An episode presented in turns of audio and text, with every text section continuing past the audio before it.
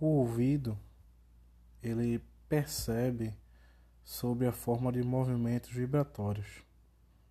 Os sons que nos cercam são expressões da vida, da energia, do universo em movimento, indicam situações de forma ambientes, as paisagens sonoras, a natureza, os animais, os seres humanos traduzem sua presença.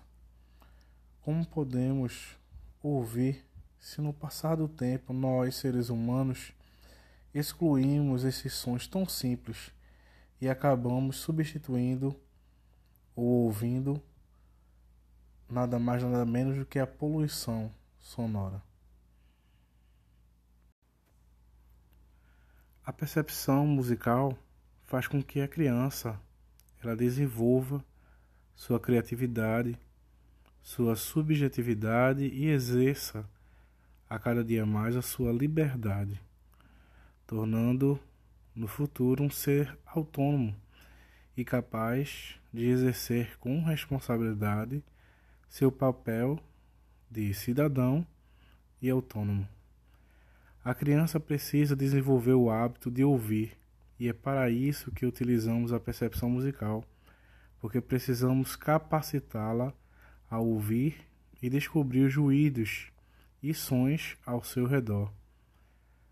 Para Pierre, 1991, na página 281, ele cita que os ouvidos de uma pessoa verdadeiramente sensível estão sempre abertos.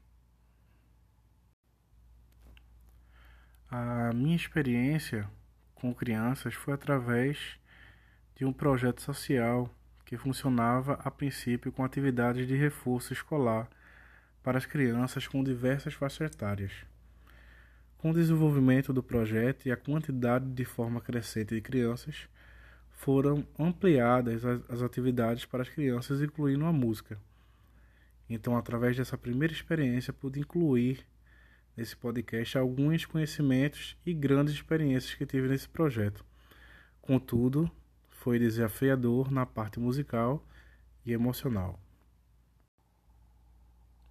Na minha primeira turma do projeto, uma criança reclamou, dizendo: Odeio música. No primeiro momento, coloquei um desafio para todas as crianças através do ritmo, pois criança gosta de ser desafiada. Então, é, coloquei uma mão esquerda falando tá e a mão direita falando tá.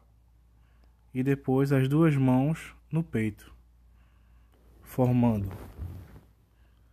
tá, tá, tá, tá, tá, tá. Então a criança aqui reclamou gostou e no final perguntou: Tio, o ritmo faz parte mesmo da música? Sorridentemente respondi: Sim. E ainda perguntei no final: Você gosta de música? Ele disse: Gostar? Não, eu amo. E até então, no projeto, ele foi o meu melhor aluno da sala. O segundo exemplo foi referente a explorando o som de palmas. A gente imitava, brincando com a chuva. Então, a cada batida das mãos, explorávamos tanto a parte rítmica, como também o som das palmas como pingo da chuva.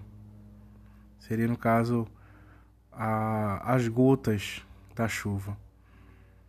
E a cada movimento a gente usava a sequência pingo de gotas mais agudas, mais graves e assim por diante, colocando assim a chuva mais forte, que seria as palmas com mais intensidade, batendo mais rápido, e os pingos de como se fossem gotas de chuva, seriam as palmas mais devagar. Concluímos agora o podcast. Espero que tenha gostado e uma boa noite.